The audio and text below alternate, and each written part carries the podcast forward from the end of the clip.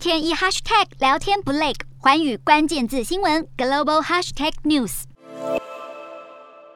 在机场来个久违的大拥抱，各国陆续开放国门后，这是在机场上演的共同景象。而纽西兰在重启边境后，旅游需求大爆发。纽西兰政府加快开放速度，让航空业者措手不及，导致出现飞机不够飞的情况。因为还有飞机暂时停放在北美的沙漠。纽西兰航空表示，正在努力将这五架波音777飞机送回来，但人员的训练和飞机检查需要花上大约四个月。纽航希望到七月时，营运量能能够恢复到七成。随着边境防疫规定也逐渐松绑，国际旅客回归势必会再推升需求，再加上燃料价格飙涨，想飞出国的民众可得做好机票涨价的心理准备。